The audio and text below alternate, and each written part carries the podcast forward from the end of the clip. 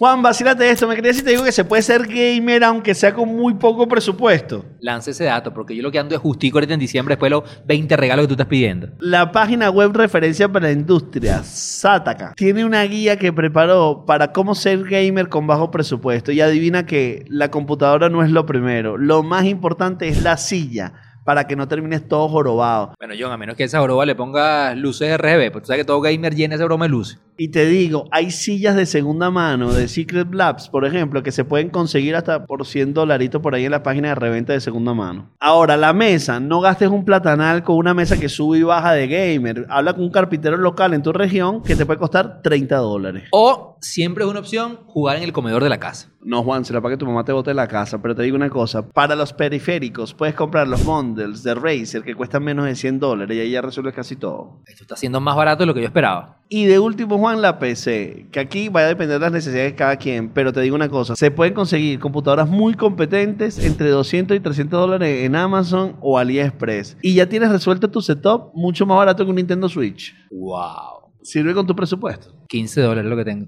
Ah, te tengo la solución. Recarga tu saldo en el celular y ahí ya puedes jugar. Juega con el teléfono todos los días, compadre.